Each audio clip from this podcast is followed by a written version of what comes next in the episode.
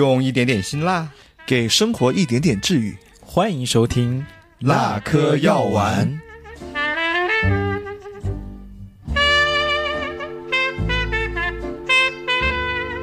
哎，欢迎大家来到这一期辣科药丸哈。欢迎大家，欢迎大家。就、呃、这期呢，有一点点小小的变化，因为我们本身是三个主播或者是主持人，但是这次呢，三个主播有两个要变成嘉宾了，只有一个人当主持人了，就是大牛将会是我们今天的主持人。为什么会有这样的变化呢？啊、这次的节目呢，我们采取了一个比较特别的形式哈，两位主播分别邀请到了他们自己的伴侣哈。嗯，不如我们先让他们来做一个自我介绍吧。大家好，我是那个丹丹的对象，然后最近是听到了咕噜的科科，OK，你是咕噜派哈。OK，好，可可好像有点紧张啊。我是只能听到咪咪的咪咪派的丹丹。嗯 大家好，我是咕噜和咪咪都能听到的 Leo。呃，大家好，我是只能听到咪咪、听咪、咪咪咪咪咪咪咪咪的李乐。有点发神经了哈，已经听到有点。Hello Hello，这是丹丹。大家听到这段对话的时候，一定觉得非常奇怪吧？这是因为我们在录音之前呢，正好去看了一下咪咪和咕噜的那段视频，所以呢，我们五个之间就分出了咪咪党和咕噜党。如果大家好奇的话呢，我立马就把视频上面的声音如实奉上，大家不妨自己来听听，你们究竟能听到咪咪还是咕噜呢？咕噜，咕噜，咕噜，咕噜，咕噜，咕噜。好，我们继续。呃，这次我们的这个特别节目呢，会采取一个比较特别的形式哈，就是两两对不同的情侣呢，分别来回答一也由我提出了一些非常尖锐的问题哈，来看一看彼此是不是有特别有默契，以及对自己现任的关系的感受是怎么样哈。嗯，最好是尖锐的哈，不尖锐的话可不回答。嗯，啊，这不会尖锐到就是影响我们的感情吧？倒也不会哈我很，怕耶，我我们刚在一起才三个月的时间，刚结婚呢。嗯我是一个心善的人哈。没事，我们最近的生活太平淡了，需要一些尖锐的问题。那么好吧，那我现在就开始一个快问快答的呃项目哈，由我点到名的这一对呢，就回答我的问题。好，呃，第一个回答是呃那个科科和丹丹这一组吧。嗯，最短的一次关系持续了多久？三个月，一个星期，哦，还是强中自有强中手哈。好，第二个问题，呃，李乐和 Leo 这组，跟前任发生最厉害的一次矛盾是什么样的情况？呃，我在梦里面把他推下楼了。哦，算算算算算，对，呃，真实摔门而出吧。摔门而出啊。对，带着自己的行李滚出去。哇夺门而出。嗯，好，，第三个问题哈，嗯，科科和丹丹这组，用三个词形容你的现任。肌肉男，聪明，小眼睛，细心，有才华，声音好听。天哪，还是押韵的，哎妈呀！呀，这个题我觉得出的简单一点了哈。第四个的问题哈，呃，你在物理或者精神上出轨过你的前任吗？Leo 和嗯呃那个什么李乐李乐这组完全没有。精神有哎，Oh 为什么要问我这么这么尖锐的问题？天哪！是谁前任不是你啊？我知道啊。好，下一个问题，你有怀疑过现在的这一段关系吗？丹丹和科科这组。怀疑过现在这段关系吗？嗯没有。嗯没有，哦，好，再下一个问题哈，你有偷偷私下联系过前任吗？丹丹和科科这组。没有哎，没有。哦，你问他们不准，他们才在一起三个月。素，你要问他们 同一个问题，好，立马反弹。下一个问题哈是，如果给你一个机会可以回到过去的任意一段时间，你会选择跟某一位前任重新开始吗？不会，不会，哇，两个人的答案都非常的一致哈。好，最后一个问题哈，在座的诸位哪一个最吵？Leo 回答。我啦。好，我们就愉快的结束了我们这个快问 快答的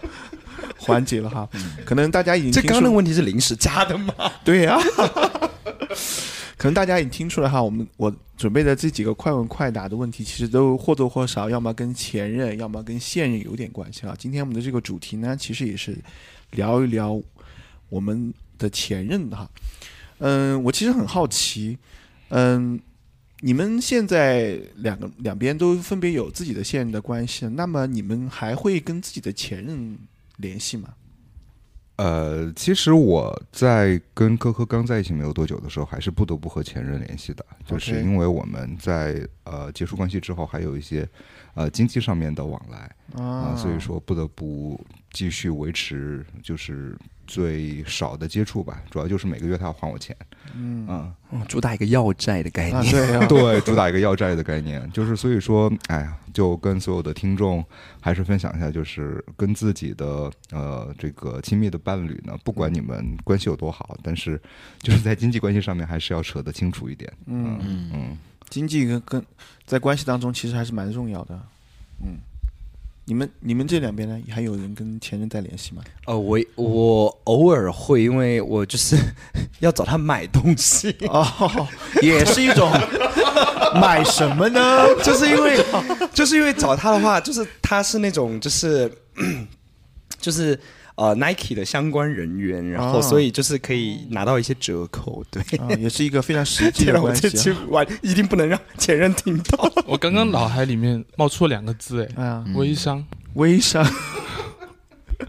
我也是微商嗯不是不是不是，就是呃，他就是可以啊，享受一些折扣这样子。内购价，嗯，所以你们在跟他们联系的时候，其实就是一种非常简单的这种，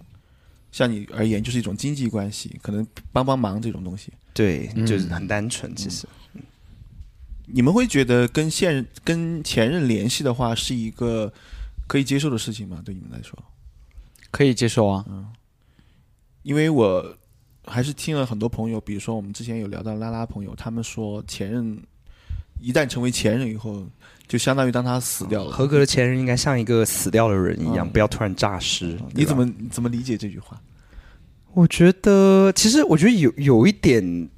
我自己觉得这种观点有一点偏激。嗯，就是我觉得，其实从我自己的角度来说的话，我觉得其实，呃，每一个前任，至少我我在我自己的这个定义当中，他能够是我的前任，那至少证明我对他是付出过真心的，否则我觉得可能。我觉得他都不会进入到我这个前任列表里面来。是 OK，那呃，那跟不同的前任 A、B、C、D 之间的话，可能有一些可能我们是和平分手的，然后有一些可能吵架，然后或者说啊、呃彼此伤害，然后分开了之后，那可能就不再联系了。那我我会觉得说分两类，第一类的话就是和平分手了，我觉得其实是可以尝试看看能不能继续做朋友，然后。嗯比方说，我刚刚提到的那个可以帮我打折的那个前任，我就觉得很棒，就是一直持续让他这个关系进行下去。然后另外一种的话，我觉得，呃，我觉得不管自己有没有释怀吧，我觉得伤害过的，可能我就不会倾向于再联系，就可能跟刚刚大牛讲到的这个，就是呃，像死了一样的前任是一样的。就是那种非常和平的结束啊。嗯，就我这边其实还有一个小问题想问一下大家，就是，呃，比如即便是要和前任联系，是不是从分手到联系之间得有一个缓冲期？如果是有缓冲期的话，大概你们的缓冲期是多长时间呢？我觉得这个看是两个人怎么分手的。就如果是不太愉快的分手的话，可能过一段时间，嗯，大家彼此都消解了对彼此的那种恨意或爱意的时候，就自然而然的就是恢复过渡到一个比较平淡的一个朋友的状态，或者是就直接是微信朋友的一个状态。可能过一段时间，就比如说发一个相关的东西，他觉得诶这个东西跟他兴趣是有关的，无关你们俩的这个联系，而是对这个事情相关的。他偶尔点个赞啊或评论啊，我觉得可能这样是 OK 的。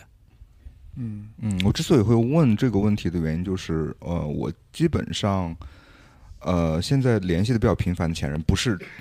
才分手的这个前任哈，是之前就是学生时代的或者工作刚没有多久的那些前任们。呃，其实是有比较频繁的联系的，但是呢，就只是说啊，他只是我微信当中那个好友，然后偶尔呢，他们其实现在也在在听我的这个播客，也会在播客下面留言啊。但我觉得，就大家就就已经是认识的，就是故人了。但是呢，彼此曾经是比较熟悉的，呃，就现在现在呢，就是嗯，偶尔会有联系的朋友吧。嗯对我，我有一个一一任前任吧，然后也是五年前的一个前任，然后呃有一次那个电影就是《爱很美味》的那个，然后他是那个张含韵的粉丝，然后后面我都发了很久很久了，然后他时隔呃时隔了一个月，然后他刷到了，他说早知你去主持的话，还可以就带上他去看，我心里我心里默默想，嗯，有前任我吗？对，就是已经恢复到一个比较正常的一个朋友了。嗯，嗯我跟我的历任前任就是基本上分手以后就没有任何联系了，但嗯。嗯，跟前任除外，就是我跟之前几任是就是分手之后就互相好友了，就也没有任何联系了。然后因为我觉得好像没有必要留在那个联系方式里面，就是好像之后也不会有什么交集，工作上啊或者是生活上都不会有交集了，就是留在那里其实也没什么。包括我现在这个前任也是一样的，就是有微信，但是我们根本不会说，不会聊天，也不会朋友圈也不会有互动，所以我也我也在想，就是什么时候可能也就没有这个好友了。然后，但是有一任哈，因为我刚刚也在想，就是我有一任好像后面最近又加回来了，就是哦呃，是我我我工作的时候他是学生，然后然后当时就是也是反正就是有真心喜欢过嘛，然后但后面分手之后就就分那个就没有联系方式了。但是最近在就是我还单身的时候用软件的时候，我们又互相在就是小红书上又匹配了，了匹配之后呢，然后就是聊了一下，然后他就在约我就是打麻将。然后就约出来打麻将，发现他整个人就是状态很差，就是身材走样，很胖。本来他之前就很胖，现在更胖了，然后也有点脱发。但是我觉得，就是他这个年纪好像不应该，所以就对他其实本来已经过去很久，已经没有什么感情了。但是现在就是见到之后就也没有任何感觉，就完全就当朋友一样。嗯啊，如果说你跟他约麻将的时候，发现他是一个哦肌肉大猛男，所以现在会不会会有不不一样的感觉呢？哇没有啊，也不会啊。为什么会有？就是这个东西，时间就分手了以后，时间久了就没有对他就没有什么感觉了。而且当时就是我觉得，其他也就是没有那么喜欢我吧。就我当时我觉得我对他付出挺多的，但是就是他好像没有对我做出过什么回报吧，至少我没有感觉到哈。嗯所以我就其实分手之后就对他没有什么感觉了。呃，就刚刚丹丹这个问题是问，就是呃，分手之后多久可以开始做朋友嘛？对的吧？对的。呃，从我自己的角度上来说的话，我觉得，呃，其实这个问题有一个标准答案，就是啊、被分手的那个人他释怀的那一刻，就开可以开始做朋友了。就是拿我自己来举例子，如果我是被甩的那个人的话，当我已经放下这段感情了，然后我好像就可以开始跟他用新的一个身份，就是朋友的关系来相处了。啊对，但是一一我可以方便问一下，一般这个呃时间是有多长？哦，因人而异，就是因对方而异，哦也因我自己对这个感情的嗯付出程度而已，所以它是时间没有一个标准答案但是嗯。呃，就我刚刚说了嘛，就是状态是个标准答案，对，没错。？OK，所以，嗯，这种还可以，比如说经过一段时间的疗愈的以后，各自恢复到一个可以做朋友的状态，岂不是是不是也要建立在你刚才所说，就是两个人其实分手的时候，不是那一种一方被剧烈的伤害的情况，对吧？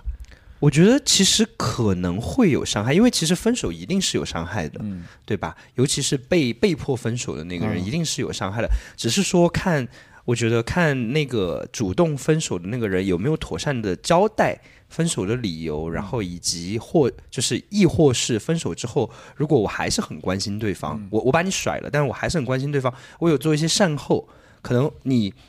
你我我跟你的朋友是认识的，然后我知道你现在刚跟我分手，我你的状态很差，我可能会去拜托你的朋友去陪伴你啊之类的。就是我觉得有做一些善后，然后能够把这个分手的这件事情交代清楚，我觉得就是可以被原谅的。我觉得就是每个人其实有一个是非判断嘛，就是说如果是另外就是如果。不联系了，或者说有一种分手之后就交恶了那种感觉，我觉得通常都是没有交代又没有善后才会这个样子。你跟这种前任，比如说重新联系起来后，你们会再次坐下来，比如说聊一聊关于以前的事情吗？关于你们分手啊这种事情。我觉得我可以，就是但是我好像没有做过这这件事情，但是。你刚刚问这个问题的时候，我想了一下，我觉得当我释怀以后，我可以做这个事情。其实这对对于自己来说，就是感情的复盘嘛。是我之所以问这个问题，就是说，嗯，因为之所以他成为我们的前任，肯定是我们跟他过往的时候有非常多的恩恩怨怨嘛，有些爱恨情仇。对，所以我也很想问大家一个问题，就是在历任的前任当中，有没有哪一任给你留下一些，呃，最深刻的印象的？可以讲一讲。嗯，那我先说一下好了，就是，呃，我可以说两个嘛，我的前任和前前任这两个人，呃，我前任之所以给我留下比较深刻的印象，就是，嗯，因为我是他初恋，嗯，所以说他当时对我的那种狂轰滥炸，让我觉得哇，真的是被一个人爱到这个样子，还是让我觉得很幸福的，呃，但是最后我们结尾呢，也非常的，呃，怎么说呢，在我看来挺不堪的，呃，就是因为。他呢跟我提出分手之后，但是一直跟我传递着他想跟我复合的信号，但实际上他给我传递信号的时候，呃，我却并不知道他已经有一个男朋友了，啊，所以说有一一长段时间，有大概是大半年的时间，我是以这样的身份跟他在交流的，就是我跟他在保持着，呃，似乎是在谈恋爱，但是又没有正式谈恋爱的这种关系的同时，他还在跟另外一个人在一起。那最后呢，我们快分手的时候，其实就是他想，啊，最终选择到底是跟那个人在一起，还是跟我在一起。然后，当然在最后快要结束的时候，我已经知道，哦，原来我其实一直都是被小三的一个人。嗯。呃，大概这个状态持续了一个月，那最后我们就的关系就终结了。最后的结果就是他选择了那个人，而不是选择我。啊，当然就是还是伤得挺深的。嗯，那你可以原谅他吗？就他对你做这种，有点像是被耍了。我觉得，对，我觉得是有一点点这种被耍的感觉。但是实际上呢，我我现在是不能原谅他的。我觉得，可能过了很多年之后，我可能会原谅，因为这就是为什么我要提我的前前任。我的前前任其实也是在我们的关系之内，最后选择出轨，然后跟出轨的对象在一起。然后两个人呢，在出轨了之后，就两个人在在一起之后呢。到现在都还没有分手，而且现在还非常的好，啊，关系还非常的好。而非常凑巧，就是他其实也是参加了一档播客的录制，啊，然后我就听了一下，啊，他现在的状态，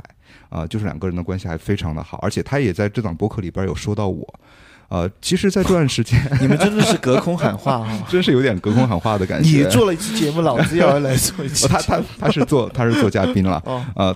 其实，在这段时间，我跟他分手了，也有好多好多年了，得有快十年的时间了。啊，在这段时间当中，我也遇到过，已经走了十年了。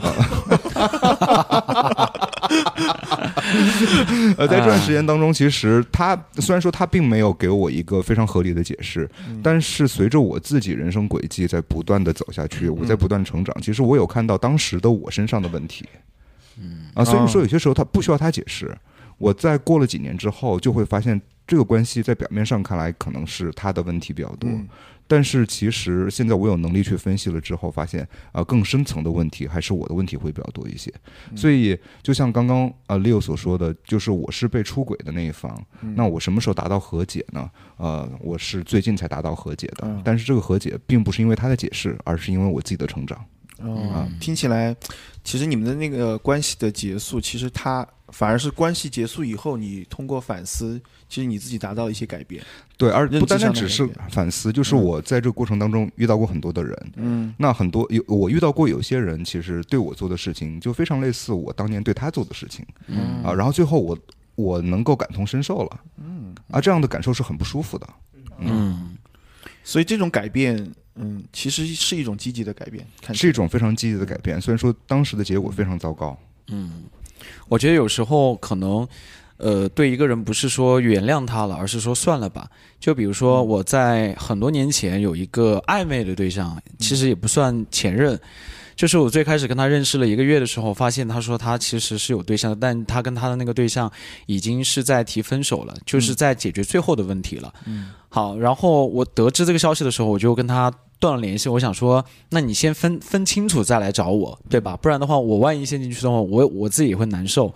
所以呢，呃，最后他说他断干净了，然后呢，我才正式的开始跟他接触，然后大概有一个月，突然有一天他说他要跟他的那个前任要正式的见一次面，然后把所有的事情全部谈清楚，就是他前任要求他。他说这个事情不能在线上就算了，毕竟那么多年的关系了嘛，一定要见一次面，把这个事情谈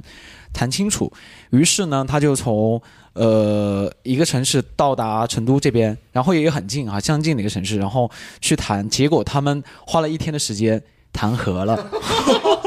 然后我就被小三了，呃，你我就被小三了你。做了很大贡献哈。对，恭喜他们哈。然后，然后很巧的事情呢，就是我跟你们两位有分享过，就是我这次从三亚回来的时候，在地铁上面，我说看到这个人很眼熟，然后我一直觉得，哎，为什么这么眼熟呢？那多看了几眼之后，发现哦，原来就是他。那个时候我都还没有确认，我发现就是他旁边的有一个男生，哦然后跟他在对话。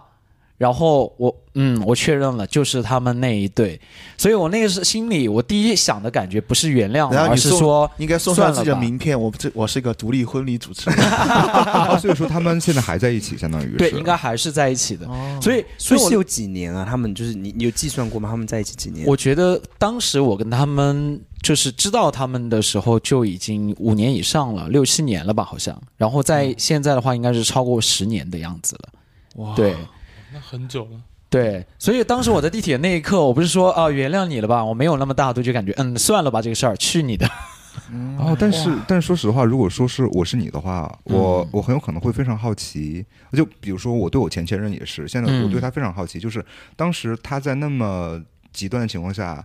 呃，临时选择了一个伴侣，但是却走了那么长的时间。那我觉得，呃，像你说的这一对也是，就是，哎，在你和他的伴侣之间犹疑不定的时候，最后选择了自己的伴侣，而且还走了那么长时间。我觉得在这里边一定是有一些问题的解法的。如果说我有机会能够去，比如说再去和我的前前任联系，其实现在我们断掉联系了的嗯啊。嗯呃，如果说还有机会跟他联系，我真的会非常好奇去问他这些问题，就是我毫无情绪去请教他这些问题你是怎么解决的。我觉得里边一定有很多东西我们可以学习。哦，你把它当成一个人类学的研究对象来 来对待是吗？OK，我觉得其实我刚刚我我听了刚刚李乐的这个故事，就我我刚刚是第一次听到这个故事，你知道吗？我真的下巴都要惊掉了。因为我也是第一次才想到这个事儿，因为就刚好在地铁上碰到了嘛，对，我觉得真的很很。精彩。这个故事就是很好。他们十年的感情，然后你中间在第五年的时候，然后突然差点变成一个小三，然后又在十年以后又遇到他们。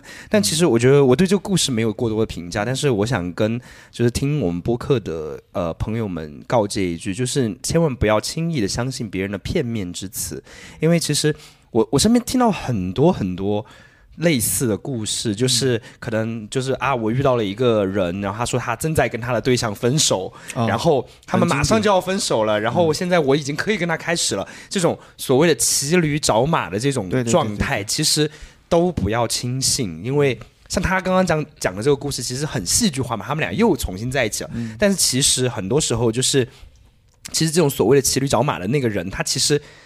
根本都还没有开始他要该分手的那个对那个状态，他只是可能只是想要找到一个更好的下家之后，他才会想要去，就跟有时候有很多时候找工作一样，对吧？嗯我找到一个合适的下家，我拿到 offer 了，我才去提离职，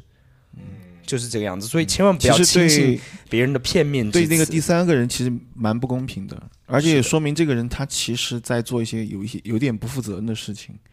对，当你发现真相的时候，其实受伤害的就是这个被小三的这个人。是是是，嗯，而且看起来他的选择权永远是掌握他手中，他进可攻，退可守，是吧？嗯，而且就是被小三且被抛弃的那个人，就我觉得我们俩都是李乐。啊，但我还好的一点就是时间还不是特别长呃啊，但是我嗯。对对，在我的在我的这个案例当中，就是我的前任，就是两个人在一起那么久，感情那么深，然后还这样被小三，还被抛弃，真的我就觉得，嗯，有一长段时间我是不太能走得出来的啊。但是现在好了，嗯。嗯。嗯，所以所以这件事你后面又看到他，你觉得这个人跟这个人的关系有改变你什么吗？嗯，我觉得像那个丹丹刚刚讲的，其实会稍微有一些好奇，他们当时都已经走成那个样子，还怎么嗯坚持持续，还能够继续走几年，对吧？嗯，我好呃奇，我好奇那个人有变丑吗？啊、倒好像也还没有。啊我为什么会这么问？是因为我以前就是初中的时候喜欢一个直男，然后后来嗯他就是他去美国留学，然后后来又回来，就是可能时隔十五年和类似二十年，可能 maybe 就很长很长的时间，然后回来之后，我发现我靠，怎么这么丑啊！我以前怎么变得喜欢这么丑的人了是吗？对，呃，但但是针对这个问题，我觉得可能每一对他处理问题和发生的事件都会不一样，所以他心里的体会和经验其实也是不一样的。那我觉得如果有机会的话，我当然也是像丹丹一样，我我是可以就是毫无波澜的跟他们面对面可以去聊这个生呃这个事情，其实就当做一个学习的一个心态来聊，是完完全全可以的。但是我相信，其实也不用从就是你所经历的这一对来去聊，你也可以身边认识到，或者网上也可以搜到很多资料的。嗯，那是不是可以把他们叫来当嘉宾啊？没有任何联系方式哈。正好不是说要找那种哦就是谈比较久的那个嗯嗯。一对情侣，嗯刚才这个故事听起来也是特别的离奇哈。嗯、刚才李乐讲到，就是有时候我们会处在一个你认识这个人，有可能他所处在的那个关系当中和你的位置完全不对等嘛。对你来说，好像是一个新的关系的一个开始，对吧？可能对他来说，他只是做了一个关系以外的一个试探，一次尝试。所以我也很好奇，在你们历任的关系当中，有没有哪一个瞬间觉得，哎，这个人或者现任也可以哈，就这个人是让我确定了，哎，就是他了。好，啊，我分享一下好了，这我这个故事真的非常，就是我以前在同乐的沙龙也分享过，就是、这个故事真的很 impressive，就是呃，我这个前任是在台北，然后我就是二零一八年的时候在台北生活了一年嘛，然后呃，我认识了他，然后我们两个前前后后可能在一起了可能三个月的时间，然后但是。当时其实我就是一个，就是你知道，我就是一个大陆妹，就是 就是什么都不懂，就是就是也就是我去台湾之前，我其实我我还想过，就是说啊，我可能会三十岁，如果还没有找到一个对的对象，我可能要步入直婚的那那个状态，哦所以你就知道我是怎么，就是为什么我说自己是个大陆妹。然后，然后呃，我跟他交往之后呢，然后他做了一件事情，大概在我们交往一个月左右，就其实我我们两个人的关系是没什么特别的，就是浓情蜜意的情侣嘛。但是啊、呃因为他爸妈也在台北，然后他有一天突然就问我说：“他说要跟我爸妈一起吃个饭吗？” 然后我当时哦就是从来没有经历过这个事情，然后要见家长了。然后，但我又觉得说，对方都这样提出一个呃邀约了，我觉得我如果说不的话，好像又我让我觉得我对这段关系没有很认真，嗯所以我想说好可以，然后我就去见他爸妈，然后他当时就是我们的坐在那个餐厅里面，然后他爸妈是先到的，然后他现爸妈就坐在我们对面，现在就是那个就是科科和丹丹的这个位置，然后他就坐在李乐这个位置，然后我就坐在这我我现在这个位置，然后坐下来的第一秒，他就说他说爸妈。这是 Leo，我们俩他现在是我男朋友。就正是我当时你知道吗？我从没见过这个阵仗，啊然后我的我的额头上面就全是汗珠，哦真的就是那很紧张，是不是那个时候感觉？对，就是很紧张，我不知道该怎么办。然嗯后我我从来也我觉得我的人生其实还蛮大辣辣的，但是我我很少有紧张到这种程度，就遇到大场面，一下子有点收。对，而且而且我觉得我本身当时真的是一个月嘛，然嗯后很很很喜欢他，然后然后我又经历了这样子，我我就觉得有一种被认定的感觉，然后嗯。我当时就你刚回答你刚刚这个问题，我就觉得那个场面，我觉得就让我真正在那一刻，我就觉得说我认定这个人就是就是我的伴侣，因为他好像非常重视你。对，殊不知我们三个月就分手了。结果他下一个月到了新的，然后又说爸妈，这是我的，爸妈爸妈想说太忙了，这其实是他的仪式，是吧？对，就很扯。然后后来跟他爸妈，就我觉得是呃。后我就后面的就简单讲一下，就是他爸爸妈妈对我也很好，然后，呃，他们家的这个家庭状态让我第一次见识到，哦，原来，呃，通通讯录的家庭也可以如此的和睦和融洽，然后我可以去对象的家里面，就是当一个正常人，你明白吗？就是我可以得到对方父母的认同以及祝福，然后对我的人生改变特别特别的大，嗯。啊，这个瞬间还蛮有意思的，对，很认定。但是我突然想，一部电影《逃出绝命镇》，就是就是他们他们的那个，就是很像那个，就会不断的带人去见他的爸妈，然后见他的亲戚傀儡，对，还用那个搅咖啡，然后先把你离婚，这样我突然就觉得好可怕啊！好吧，脑洞好大，怎么才一个月就要见家长了？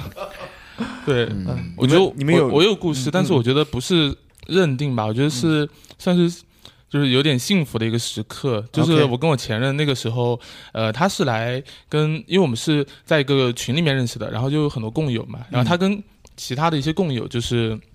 来成都玩，然后当时我们就是作为本地人，然后我们其实没有住家里，我们跟他们一起住，然后嗯，那个后面最后一天走的时候，我跟他是就是我们分配房间，两个人一个房间，我跟他是一个房间的，然后他是早上很早的飞机，可能七八点，然后最后。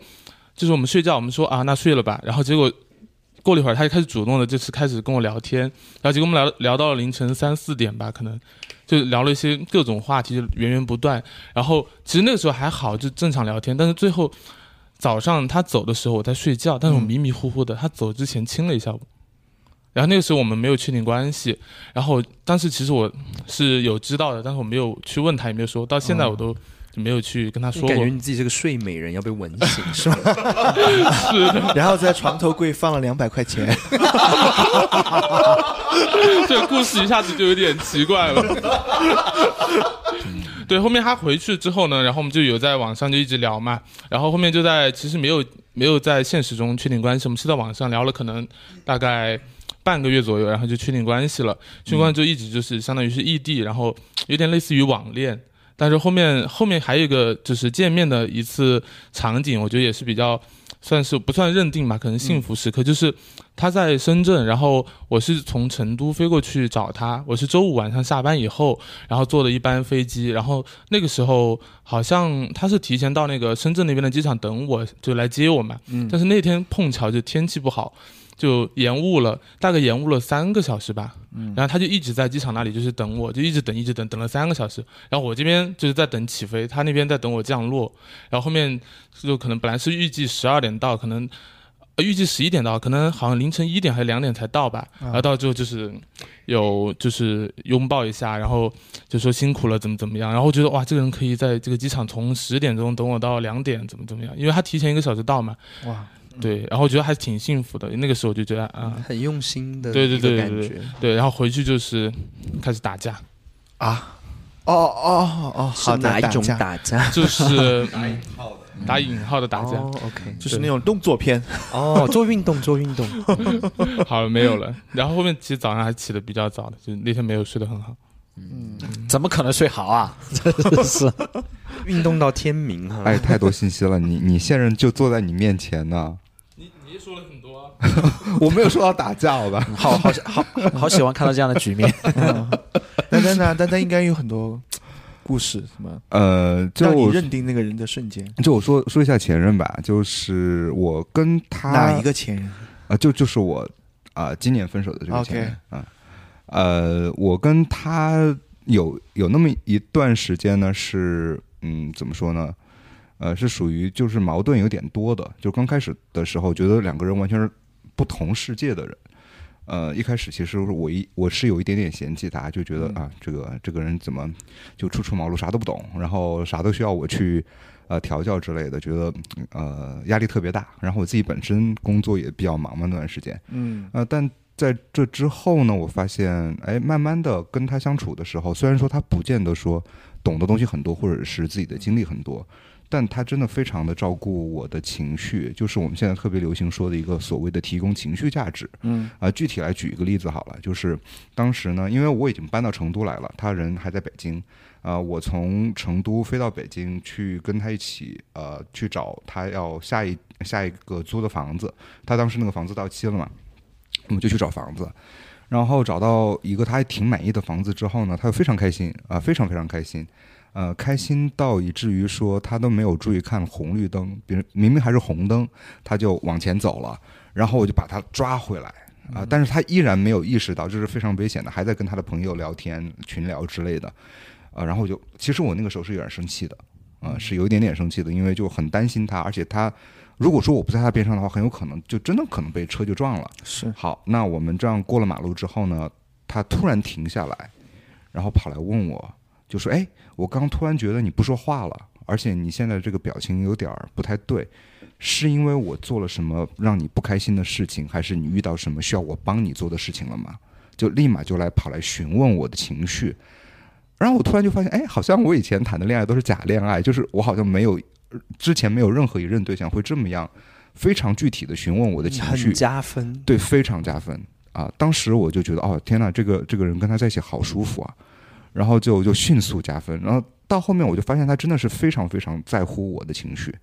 啊，就很多小细节都能体现得出来。这种他能看见你的情绪，并且照顾你的情绪，这个已经不是，我觉得已经是一个蛮优秀的人才具有的品质。，对是对是的，所以说到到后来我都没有太觉得，呃，就是我们俩。经历那么的不一样，会是一个很大的问题，因为跟他在一起本身就是非常舒服的。呃，另外还有一件事情让我觉得就是认定他了，啊，因为他呢自己是在一一个健身俱乐部里边当教练，他是个操课的教练啊，本身长得也是还挺挺受欢迎的那种样子，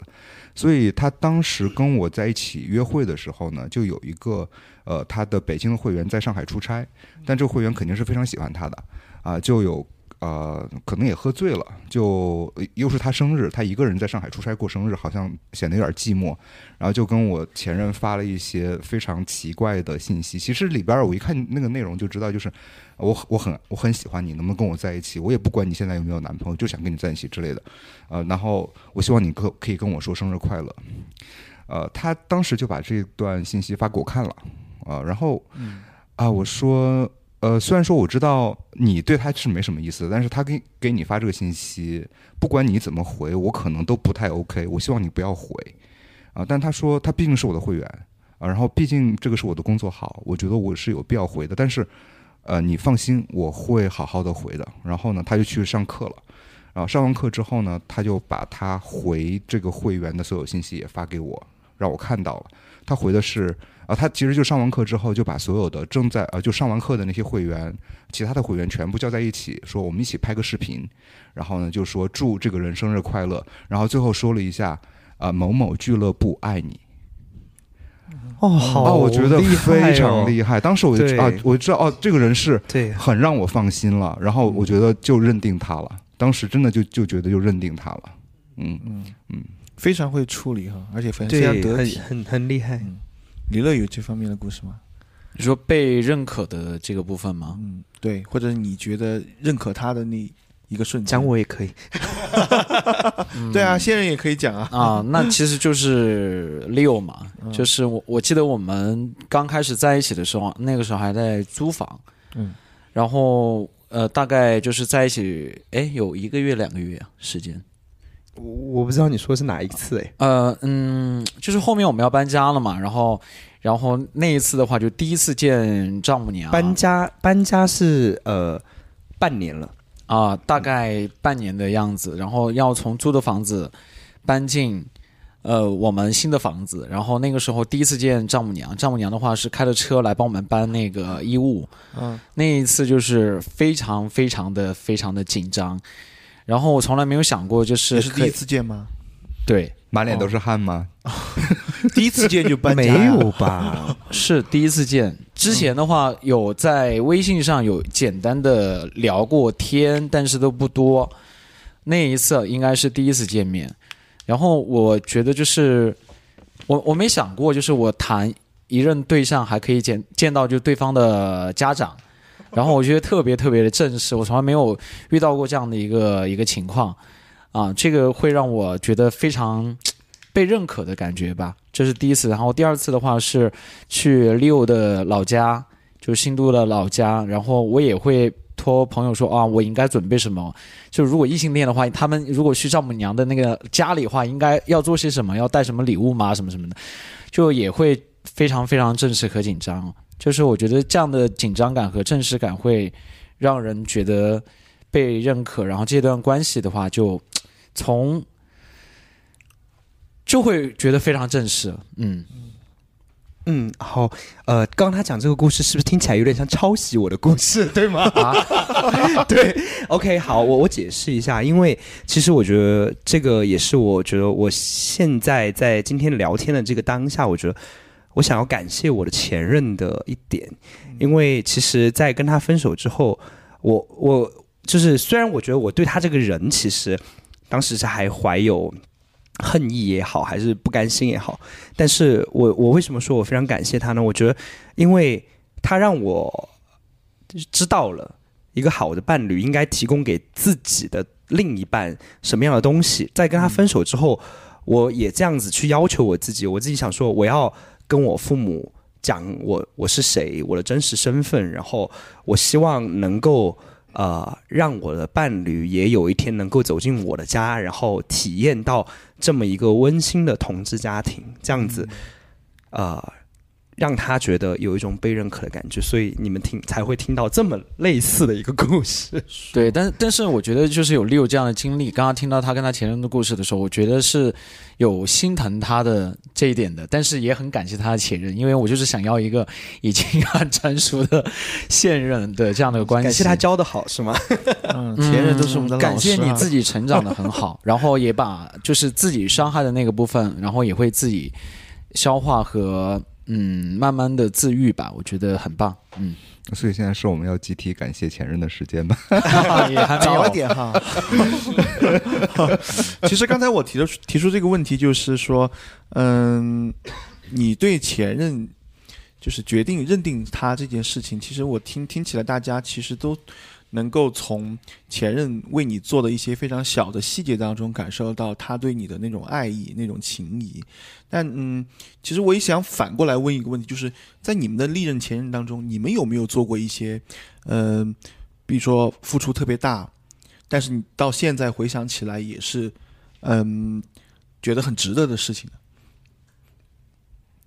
嗯，其实我就还是说到前任吧，嗯 呃，因为我跟前任呢刚在一起没有多久，就开始非常漫长的异地恋了。嗯而且这个异地恋期间还有就是非常，哎，非常恼人的疫情啊、因为他是在北京，我在成都，然后大家应该知道，就是北京有段时间基本上你是外地人没法进去的，因为要办签证才能进去对。弹窗三 嗯，你签证都办不了，你只要有弹窗就进不去，呃就是非常非常麻烦。那段时间对我们的呃感情的考验是非常大的，而确确实实也没有经历过考验。呃，所以呢，那段时间我记得我基本上是每个月都会飞北京，然后每次飞北京呢都会待至少十天以上，甚至是半个月以上。而且因为当时我们俩的当呃当时的那个经济情况呢还是比较的局促，因为一方面我们我们家刚刚才装修完，我花了不少钱，那他呢也是入职没有多久，加上疫情对他的整个的绩效的影响也非常大，所以我们当时就没有办法租非常好的房子，就只能租北京的那种就老破小。呃，那我觉得。呃，我又是处女座，了解我的人可能比较知道我是处女座，又很爱干净。然后现在我们正在录音的这个家，其实看起来是非常宽敞，也比较的怎么说呢，比较舒适吧，住起来。啊、但是每次去北京都要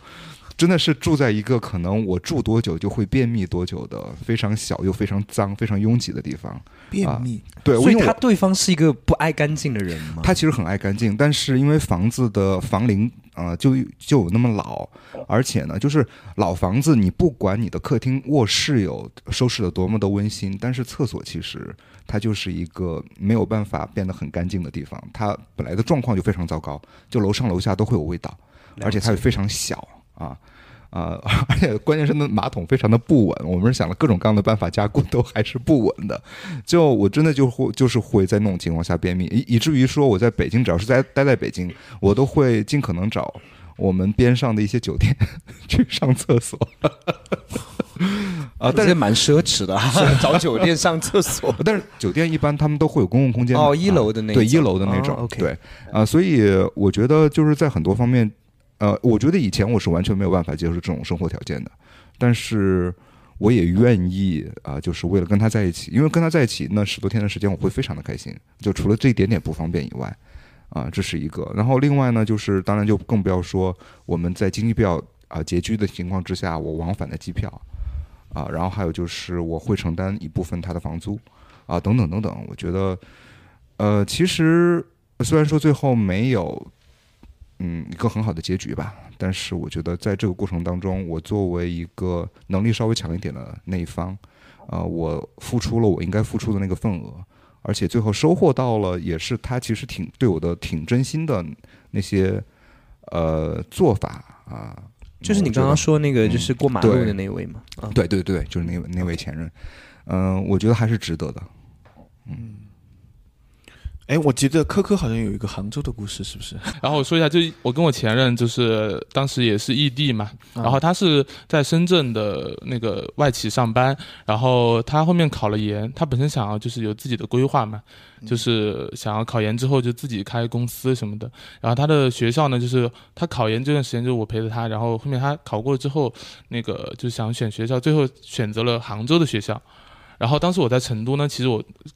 跟他在一起时的那个工作其实不太顺心，我想说换一个工作，然后结果提了离职以后，发现成都的工作怎么这很难找，就找不到。然后后面我一个杭州的朋友就说他内推我去杭州的公司，然后就视频面试，结果杭州的公司就过了嘛，然后就跟他说我说嗯、呃那我要不要来杭州的公司？正好我们异地，其实我也不喜欢异地，我想说那我们就那个奔。奔现嘛，就同城了。然后他就，嗯，他其实考虑的比较多嘛，他就说什么各各方面的因素，比如说经济啊，或者就是他的学校在很北面，然后我的公司在很南边，如果住一起的话，可能就是通勤时间很久之类的。啊他说你还是不要来，怎么怎么样。然后，但我还挺想去的。反正后面就是，呃，怎么说呢？就是我还是决定要去。但是啊、当时后面就在讨论，就是一起同居找房子，就看房子去看住哪里的一个位置嘛，然后就都在往好的方向发展。但直到后面就是他九月份开学，然后我们在八月底的时候呢就分手了。哦哦，对，没等到开学哈。，对，没等到开学恋爱的课堂没有上成哈。是，而且当时有一个很神奇的事情，就是我们当时准备就是说，他就先过去了以后，然后就是说。上海上海不是有一个那个水上乐园吗？嗯，就拉了共友，然后上海的共友就一起拉了一个群，说要一起去水上乐园玩。然后后面呢，刚拉了群没两天，然后我们俩就分手了。分手之后呢，我跟他就退群了。退群之后呢，群里呃里面的共友就说：“哎，怎么这两个人怎么退群了？”然后就跑来问我们，然后我们说我们分手了。然后他们以为我们在开玩笑，其实是真的。对，然后后面呢，就是我成都的朋友呢，就是都在劝我，就是你就不要去了，就 反正都你们都分手了，怎么怎么样。然后我呢，我就说我其实去呢也不是为了他，我说可能就是确实成都的工作找不到嘛，我说正好嗯杭州那边又有了，有有机会嘛，就想说过去就是。嗯，闯一下什么的，或者是历练一下之类的。所以他们控诉你不承认，就是你不承认你是为了他去杭州。对啊，我觉得我要跳出一些舒适圈啊，就是要磨练一下自己。毕竟二十多岁了都没有出去过，还是要出去一下吧。你真的是去的时候没有一丝一毫的，就比如说想挽回一下这样的恋情吗？嗯，我不信。有有吧，就是可能那段时间就是时间没有那么久，就其实心里面还是想说，就是啊去了杭州以后跟他见到了，说不定嗯就是还是会有机会。但后面去了以后就完全打消这个念头了，因为根本没有机会见到，而且加班都忙不过来，是不是？也不是，其实有见到，就是我去了以后，呃，上海的共友有来杭州玩，然后叫我一起出去，然后我们也嗯见到之后，但是我们两个就跟陌生人一样，连朋友都算不上。哦，还是见了对，见了，哦，然后但是连朋友都算不上，我们两个根本在一起话都没有说，就根本没有说话，这种。好尴尬啊，听起来。对对对对对，然后所以后面呢，那你当时心中有想说，我到底是为了什么来这里吗？也没有啦，就是还是想说，就在这里来都来了，历练既来之嗯 则安之。这个时候就是内心，老子要搞事业，老子要搞事业。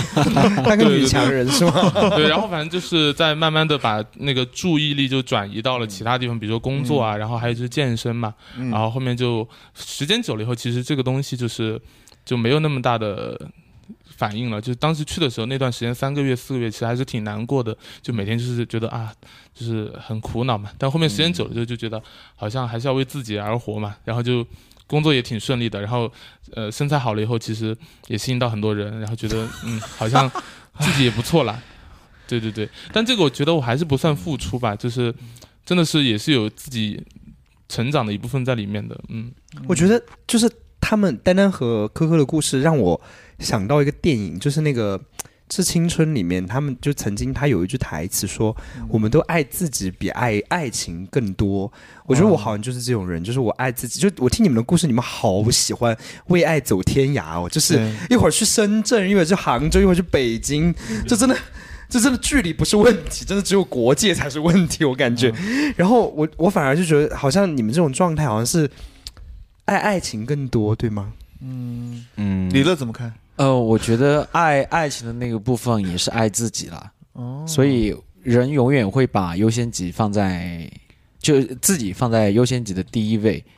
就是你爱他也是，其实也是本质上也爱的是自己，因为你想得到他。嗯，其实我是这么看待的，爱情它其实是一个对你人更加全面的折射。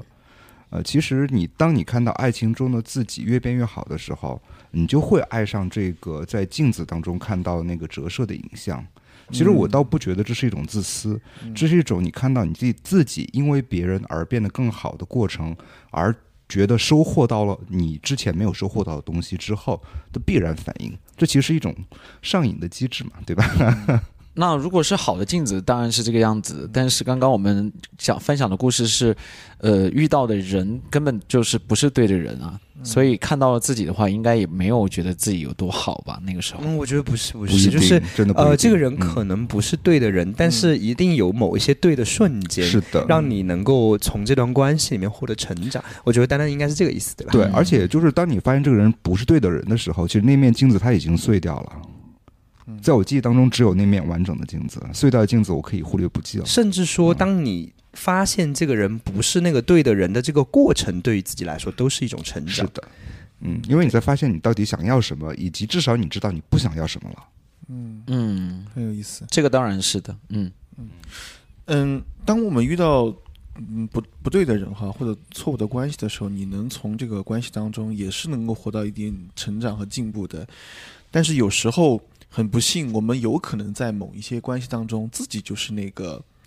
犯错的人呐，伤害别人的人呐。其实我也想听听各位的故事啊，在你们历任的交往 经验当中，在你们前任当中，你们有没有做过什么事情是伤害对方的事情，让你们记忆犹新的？这个时候可以把历任前任邀请来，就是 控诉大会把前任邀请来讲自己的前任，然后就是我们。嗯，其实我我我觉得我没有哎，就是我我想不起来，就是好像伤害。但是我今天有仔细想了一下，嗯，初恋有，就是 OK，对初恋，其实我初恋的话，它是属于是一个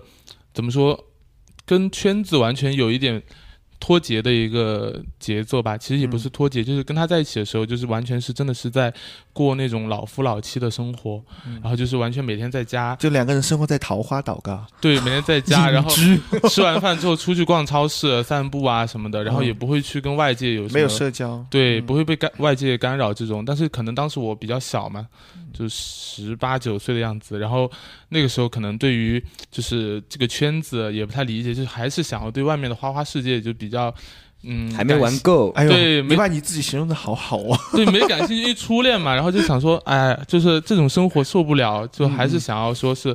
去了解一些外面的世界，是是是，对。然后其实我跟他，我没有跟他，因为那个时候也不太会沟通，我就完全就是说，每天还是照常的，呃，也不是每天，就是周末的时候，那个时候还在读书，周末的时候去找他，然后还是每天一样，就是吃饭，然后过生活，然后怎么怎么样，然后完全没有表露出一点想跟他分手的一些。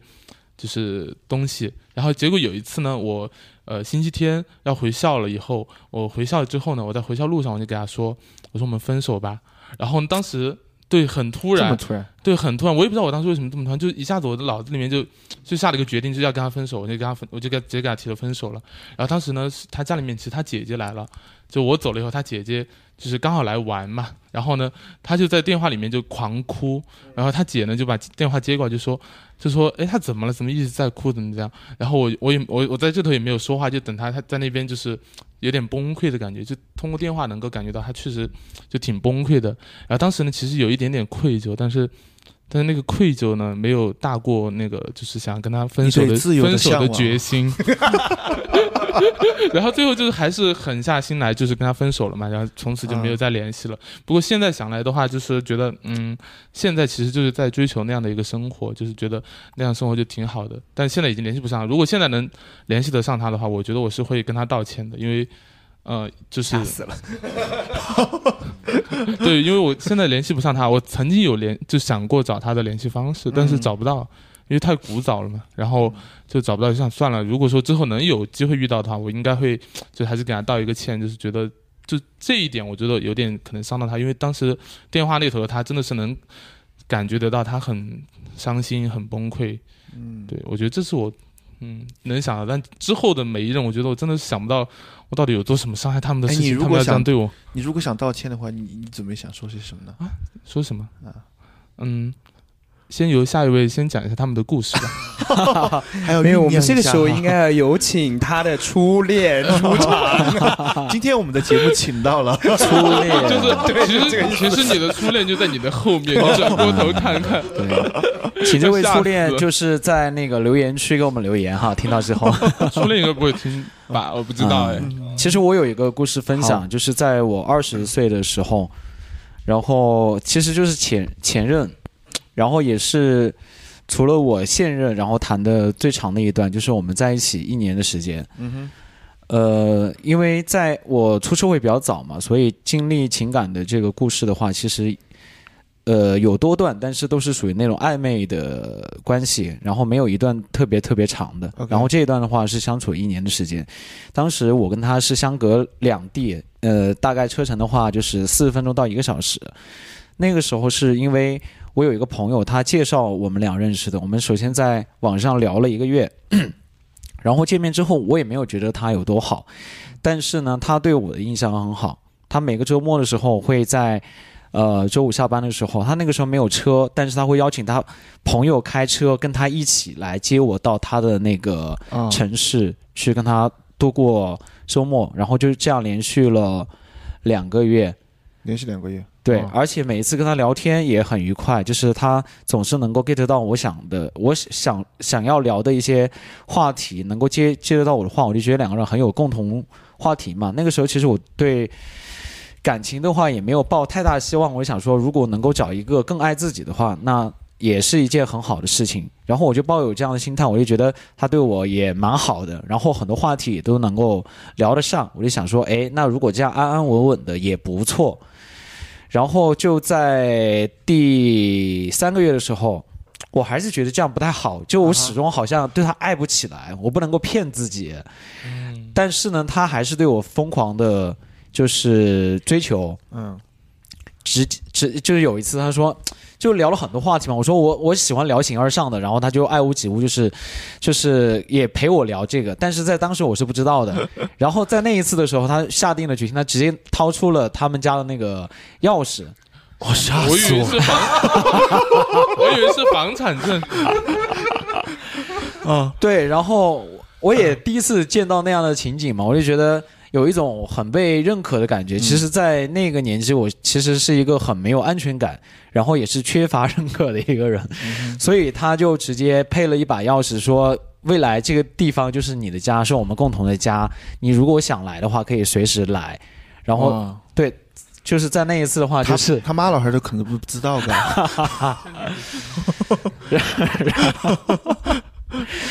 然后就纠结了很久吧，就是在软磨硬泡，然后我自己也不知道自己其实想要什么的时候，就答应了这一段关哦，系。答应了，对，嗯。然后后来我就搬到那一座城市跟他一起生活，嗯，就在我们相处了半年。哦，年，你搬过去了，直接就，又一个为爱走天涯的故事。哦，然后在半年之后就会发现，两个人之间磨合非常多。如果你真的没有对他不对他不够爱的时候，他出现一些问题，你没有都会被你放大是吗？不会放大，但是你没有办法去包容哦，就不他。包容，嗯嗯嗯，对，就比如说他有一个问题，我觉得是目前我觉得就是最大的一个问题，就是冷战。我们经常会冷战，冷战到最长时间是一个月。一个月不说话，就是我们在同一个房间里边，比如说我问他，哎，这个电视剧还挺好看的，他不会不回答，但是他只会嗯，嗯，对，哇，这种冷淡，你问他你是机器人吗？就跟现在有些诈骗电话，你说你你是机器人吗？他啊，嗯当然不是啦，就这种，对，就是这样问他。会有这样的很冷漠，然后终于在我。我刚刚不是说就摔门而出的那一段，就是我自己拿着行李箱就出去了。那一段，对，第一次的话，这这个情形不止一次。就我跟他的感情的话，是非常的，呃，怎么对彼此的伤害都非常非常的大。然后我收拾好了所有的行李，然后摔门而出，然后还没有走到电梯口，然后他又追出来，但是我还依然没有觉得，我就觉得这段感情迟早是要分手的，那不如就快刀斩乱斩麻乱麻，就嗯早点结束就好了。然后就就跟哥哥一样做了分手的决心。对，然后他又找到了他的朋友来进行调解，嗯就他这个人就是有一点不到呃不见棺材不落泪，就是硬要闹出这样的事情的时候，他才会觉得他这种就是冷暴力也没有很好，就是要得到缓解。所以那一次我就想说。也没有，但是他就一直说求求复合嘛，然后怎么怎么着的，然后我心还是软下来了。那是第一次，后面又出现了这样的情况的时候，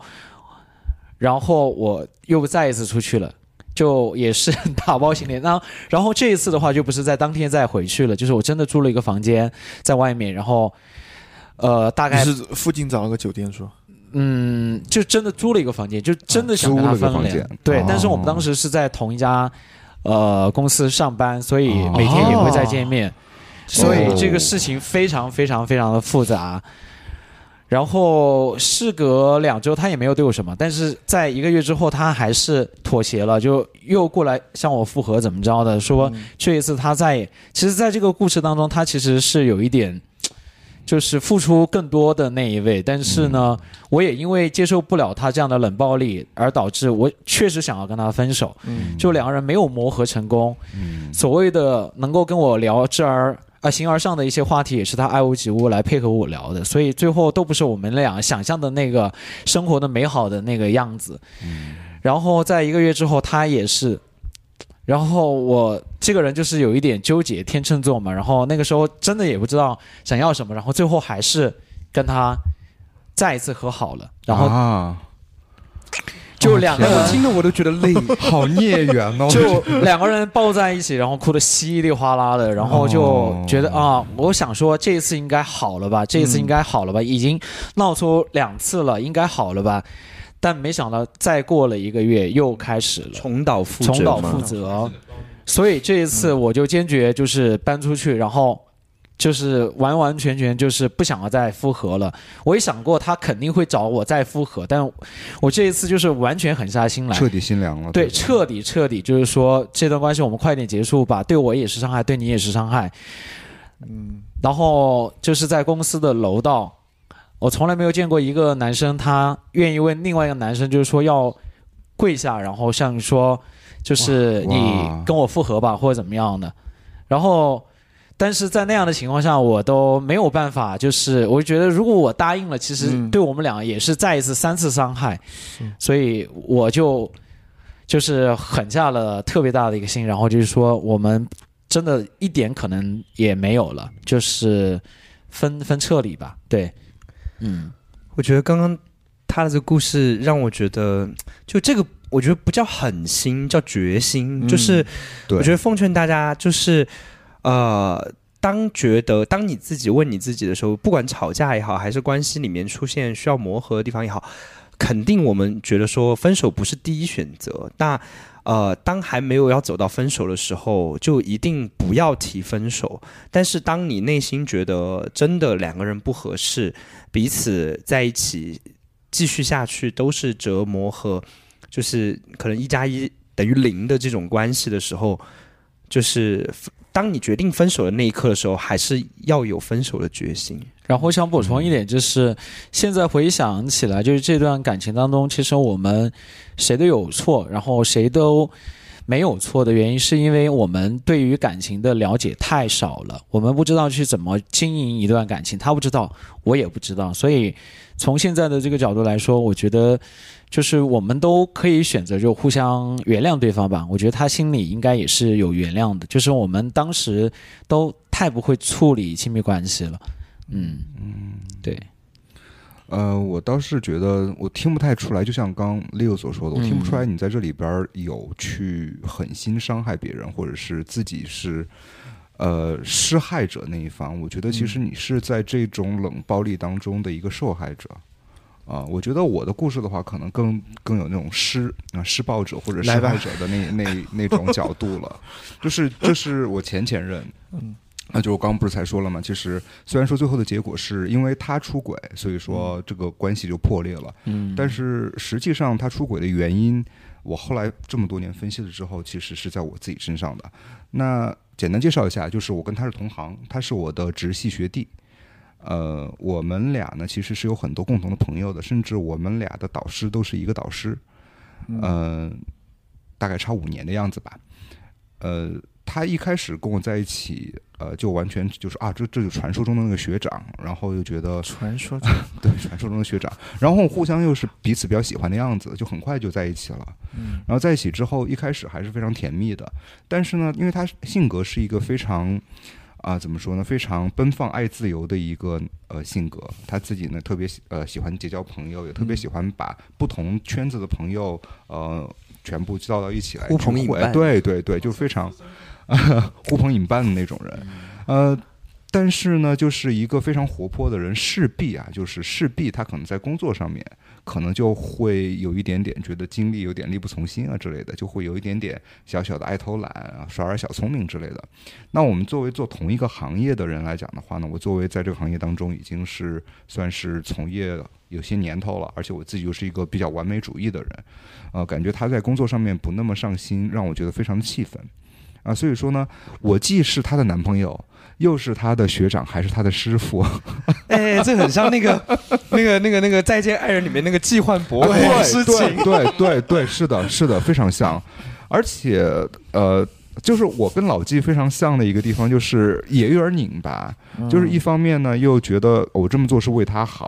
另外一方面呢，又觉得他再怎么努力都不够好啊，我就是没有办法看到他的努力的那种。所以呢，在我们亲密关系里边就出现这种多重关系的重叠，嗯。而且呢，我也就跟李乐的那一任一样的，我我时不时会冷暴力，还不是时不时，我经常会冷暴力，尤其到后期，他让我特别不满意的时候，他其实已经说啊，我这个地方错了，我希望我们俩能够找时间谈谈这件事情，然后我会不理他，嗯。完全不理他。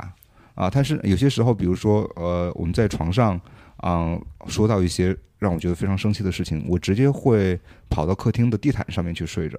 然后他会从床上下来。就陪我在地毯上面睡，但是我又会跳起来睡回呃到床上去，就是不要跟你待在一起。不要跟你待在一起那种，对对啊，他那个形容就很像猫嘛，就非常像猫一样的。跳起来 呃，所以就就整个整个关系，虽然说那个时候我觉得我是真真的就是我就是那个老脚本的那个人，嗯就是我是为你好啊、只要我为你好，你做什么事情都得服从我才行。嗯但实际上，我觉得正是因为我这种非常啊、权威主义的呃这种啊、权力的控制，嗯还有就是我的拒绝沟通，导致了他在这种关系当中受到的压力越来越大。最后呢，选择离开这段关系。嗯所以虽然说我不是故意的，但是确确实实我这些行为是狠狠的伤到了他。但是你刚刚说，就是选择离开这段关系，其实就是他出轨，是吧？他出轨，对，哦，OK，对，所以就是呃，两个人都有问题。嗯、是两个人都有问题，但是我觉得他出轨的直接原因其实是和我有关的，啊、而且我觉得他当时在那种关系当中，可能已经被窒息到没有办法找别人，因为呃，不管是我的呃，因为他的那些学学长学姐其实都是我的学弟学妹，还有他的老呃他的那些老师也是我的老师，所以当他们向这些人倾诉的时候，别人都说：“你看你学长是为你好啊，你可以。”你真的应该好好去体谅一下学长的这个他没有良苦出口了用，心，他没有出口了，嗯所以他不得不找到另外一个出口啊。那现在我是能理解，虽然说他这这个出口找的是错的，我也承认，但是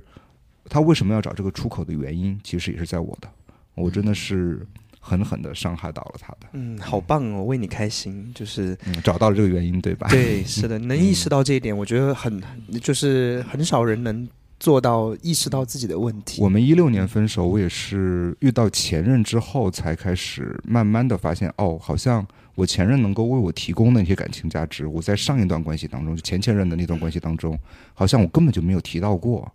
我才发现，原来我的问题还挺多的。情绪价值这四个字才真正第一次出现在你的人生中。是的，嗯是的，是的，嗯，嗯。所以这个这样的关系结束以后，你觉得他给你带来什么大的改变吗？我跟前前任的关系吗？嗯呃，我觉得改变挺多的，嗯 就是其实说实话，在跟他结束之后有呃有好几年的时间，嗯我是走不太出来的。嗯呃，我觉得对我的改变就是，当时对我的有很大改变就是，嗯。我再也不相信爱情了。我就 不可能再谈恋爱，所以说在他之后，我大概得有五六年的时间是单身，啊、嗯。真的是完全是没有办法爱起来别人的。当然，直到遇到前任为止哈，啊、前任是那个让我重新觉得啊，我又可以有能力去爱别人的人，这是另外一个故事了。嗯。啊，那那从现在来讲的话呢，我发现其实，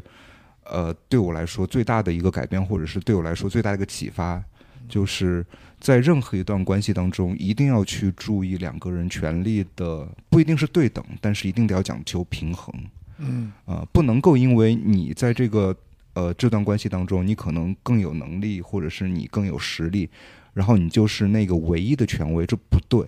这样的一个关系注定会失败。嗯，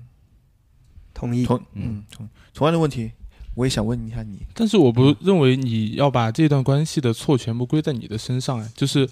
你把你他他当第三，呃，他出轨，然后你说是因为你对他的冷暴力或者怎么样，当然我是不认可就是冷冷暴力的哈，然后但是我觉得就是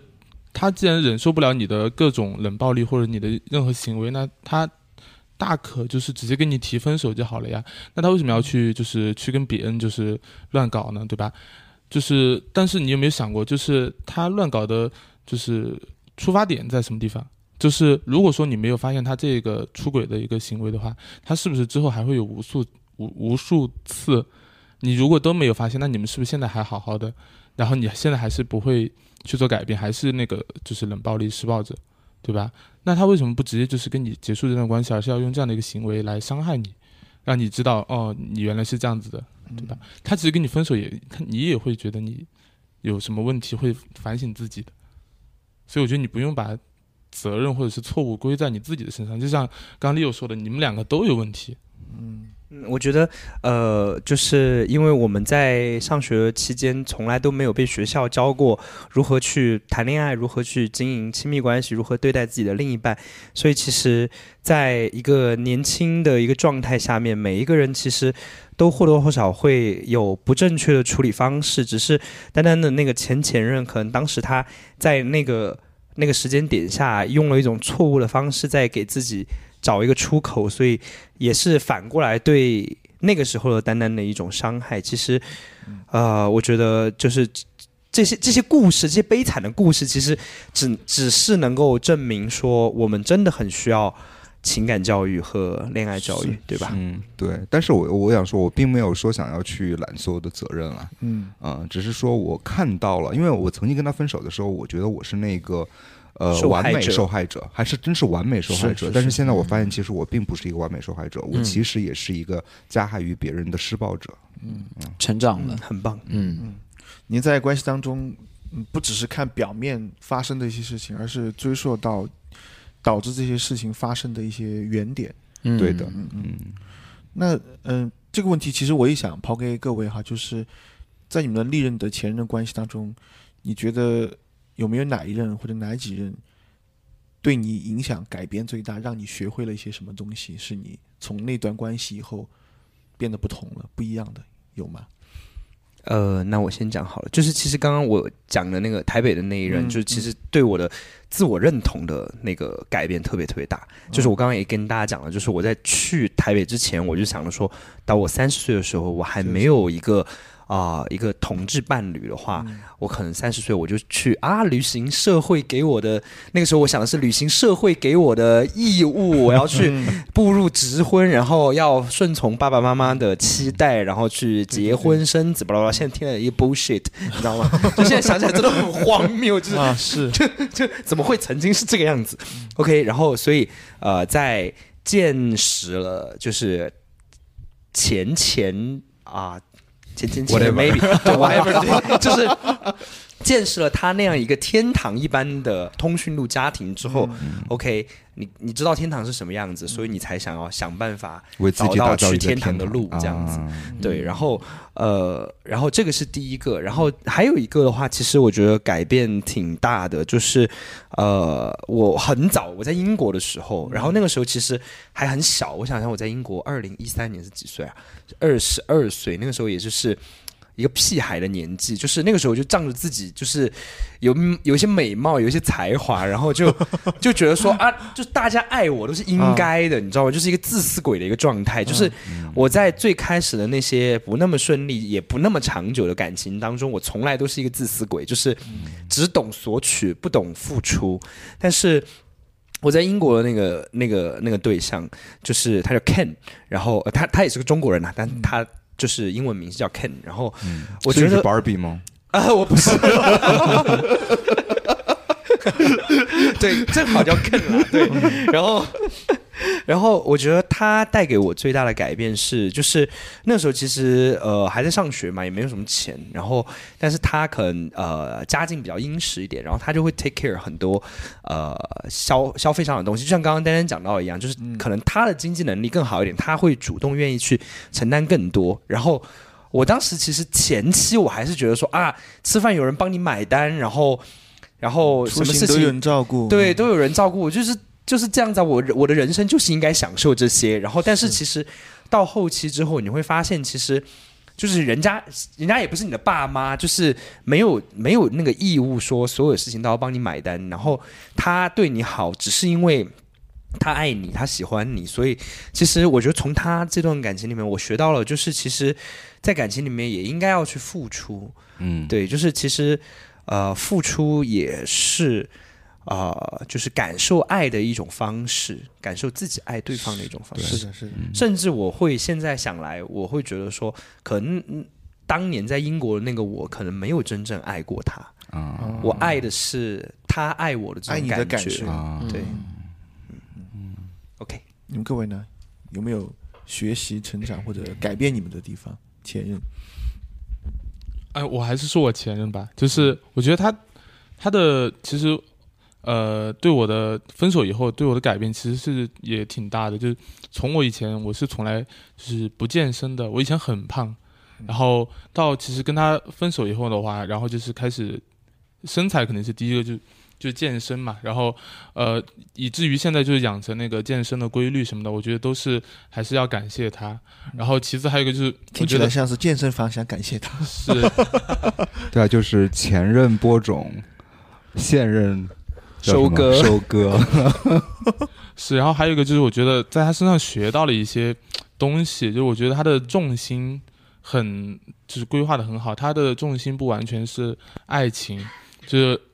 在我当时跟他谈恋爱的时候，我的重心就百分之九十可能都是。感情或者爱情，但是他的话，可能他的重心有百分之六十是他的工作，有百分之二十是他的一些，比如说生活，然后社交什么的，还有百分之二十可能是我，所以我的重心其实没有那么重要。然后当时呢，可能我就觉得我不理解，我说他为什么他就是这么不在乎我或者怎么样？我是觉得他不在乎我，但其实是他的重心其实分配的很均匀。但那个时候我完全不懂嘛，但现在我就从他身上学到了，我觉得就是不管是你谈恋爱也好，就你不要恋爱脑，就是重心全部放在这个人身上，你一旦失去了他之后，你就一无所有了。所以我觉得你还是要把自己分配好，比如你百分之六十是你自己的生活，百分之二十百分之二十是工作，百分之二十是他这种。然后，就算你失去了他之后的话，你的这个重心依然没有改变，你该工作工作，该去社交生活还是一样的。但是可能之后会有更好的人在等着你吧。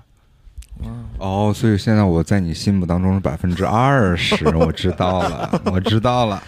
这只是一个比喻，并不是我现在的 一个重量，好吗？这是这是一个就是恋爱脑的劝世箴言，就是叫大家不要把百分之百的感情放到另一半身上，啊，真的。鸡不要把所有的鸡蛋都放在一个篮子里。那我的话其实就是前任，呃，因为我也是刚刚说到了，在前任之前，我都不知道所谓的感情价值到底是什么，他让我真正的体现到、体会到了什么是感情价值。那还有一点就是，我也会，因为我认为我收获到了感情价值之后，我个人感觉非常舒服，所以我也希望能够为我的另外一半提供感情价值。所以这就是为什么，呃，就是我我也让科科去听了我前前日的那一段播客的访谈，呃，科科听完之后，就是当前前任说到我的时候，他就告诉我，科科就告诉我说，哎呦天呐，你跟之前的你完全不一样，啊，就。确实，我那个时候没有能力提供感情价值。那个时候可能就是，呃，只要是说到跟我不同的意见，我就会爆炸，啊。但是现在呢，我当听到别人不同的声音的时候，会第一个是第一时间去问，呃，你的立场啊，你会有这样的结论的立场是什么？能跟我分享一下吗？可能我看不到。另外呢，就是遇到什么问题，我第一个都是会和我对象啊去讨论、去商量，然后哪怕是他。比如说表现出来有一些不太开心的地方，我会去询问到底是你遇到什么事情需要我帮忙，还是我刚刚做错了什么之类的。有些人可能会说你怎么那么卑微啊？但是我觉得这是一个非常重要的一个 gesture，呃，是一个让我们能够去保证我们俩在进行沟通的时候，在同一在同一个呃频率上面沟通的基础。并不是一个卑微的，我无法理解为什么会有人觉得这是卑微。这个叫这个其实就是你的格局打开了呀，对吧？你不仅局限于自己的那个世界观里面。是的，很多人说你这样去老是老是去关注别人的情绪，是不是有点如履如履薄冰之类的？我觉得不是，我觉得在亲密关系当中这非常必要。对，我觉得在我们的社会当中，把情绪价值其实是一个。近几年才越来越被重视的东西嘛，所以可能还有很多人停留在觉得情绪是一个无用的东西。对，他们觉得处理具体问题就行了。嗯，因为我们传统的家庭教育，我们的爸爸妈妈提供给我们的是身体的养育，而他甚至这也不是他们的错，因为他们的爸爸妈妈也没有提供给他们情感养育。对的。而当我们意识到了情，在我们这一代人很幸运的意识到了情绪价值是一个人类很重要的一个东西的时候，我们。我们爸爸妈妈没有办法提供给我们情感养育的时候，我们要提供给自己情感养育，甚至我们反过来给父母提供情感养育。对的，嗯，你乐呢？最近刚刚又学会做人了。啊，我我觉得就是可能在历任的这个失断的关呃失败的关系当中，都会有一些成长。那这个成长可能。嗯，在当时没有就是显现出来，但是目前现任这一段关系当中，我会觉得，在我之前可能也错过了一些我本身可以拥有的亲密关系，但是是错过了，可能当时就是还没有做好准备。呃，呃，就比如说之前有一个暧昧对象吧，也不算前任，是一个暧昧对象。那其实我觉得，我现在回想起来，他。对我，我们平时的交流，比如说吃饭呀这些，我能够从他嘴里听到的，都是我当时不太理解的一些内容。但是现在回想起来看的话，他是一个很会经营亲密关系的一个人。但是如果当时，呃，那个我是现在这样的我的话，其实可能会比较默契的进入。当然这是猜测哈。然后我就觉得，你的进步是学会倾听，呃。我觉得我的进步是让自己情绪的这个部分、情感这个部分更加拓宽了。嗯，呃，我不知道怎么去表达。啊，情感的部分拓宽了，嗯，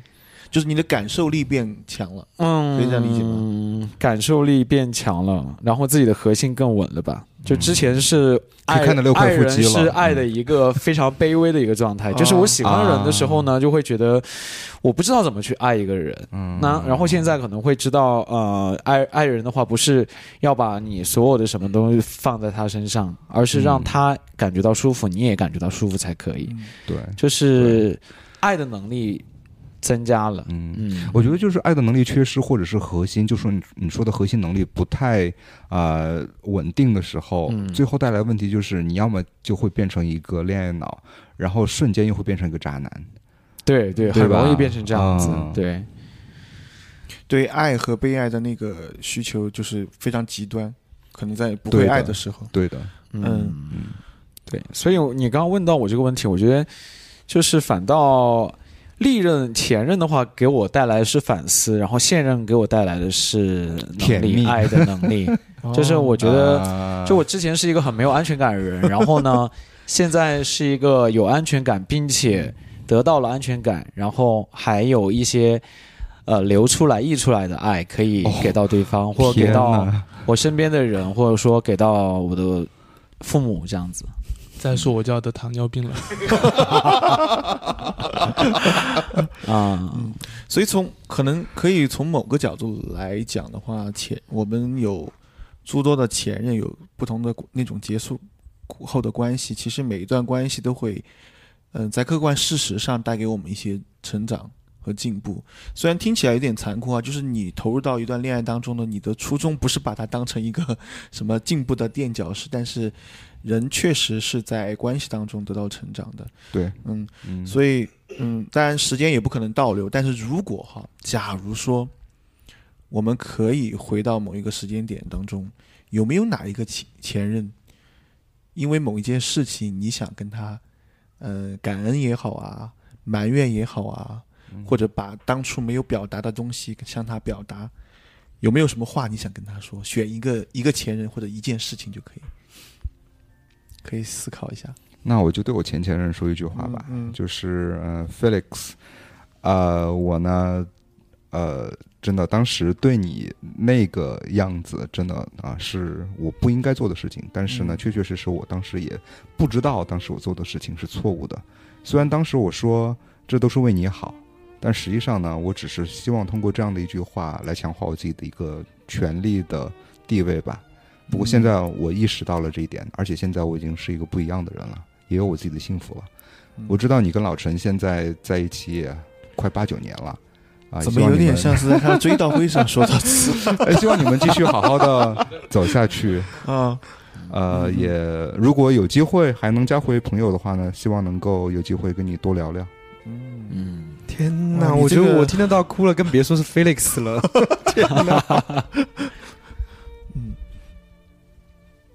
我有没有哪一个前任，比如说，嗯、你觉得是遗憾的东西也可以？遗憾嗯啊，我就好像没有遗憾了吧？感觉遗憾的东西都已经被我自己完成了。哦哟，对啊，就是比如说，嗯、就比如说去之前的时候，我们有规划，比如说一起同居嘛。然后我是之前没有跟任任何一任有同居过的，然后呢，我是有在比如说幻想那个同居生活什么样子的。嗯，然后但是现在的话，已经算是呃有完成吧，就是没有遗憾了。然后其次就是还有就是他当时有说同居以后的话，因为他那个时候，呃，现在我不知道他身材好不好，他那个时候身材真的是算是，就是真的是肌肉男，就很好的，就以至于我跟我跟他在一起的时候，我朋友都在说，就是说在享福啊，怎么怎么样之类的。享福，嗯 对，然后然后反正那个时候就想说，就去了以后就跟他同居以后就一起健身，让他带带我啊什么的。不过后面呢也是有自己就是去看一些抖音啊，或者是一些反正自己自学嘛，然后就现在也是养成健身的习惯，所以我觉得也没有什么遗憾了。嗯，嗯所以听起来好像是一种感谢哈，他在无形之中帮你养成了一些习惯嘛。对，有、嗯有有在就是。嗯，搬到台面上讲的一些好话，但 私底下我们想听一些私底下的私底下的我们想听台面下的话。啊，就是当时确实对他吐槽也挺多了啊。反正就是比如说，我会说他就是这种，比如说，嗯，就是不爱了就是不爱了，怎么怎么样，呃，干嘛要就是找这么多的一些借口去说这个事情不对，那个事情不对，或者是嗯其他不好的一些事情吧。嗯，但我觉得还好，就是站在现在，我现在站在他的那个角度，其实我能理解啦，就是觉得好像，嗯、那个时候他看我就是有点无理取闹的样子。嗯，对对，好，这边两位呢？你们我先吧。那个，我觉得我也没什么遗憾，就是我觉得我是一个不喜欢留遗憾的人，不管嗯结局是好是坏，或者是呃六十分及格，我觉得我不太会给自己留遗憾。然后我觉得至少从我这个方面来说吧，我觉得呃前任们，我觉得我算是给了交代的。那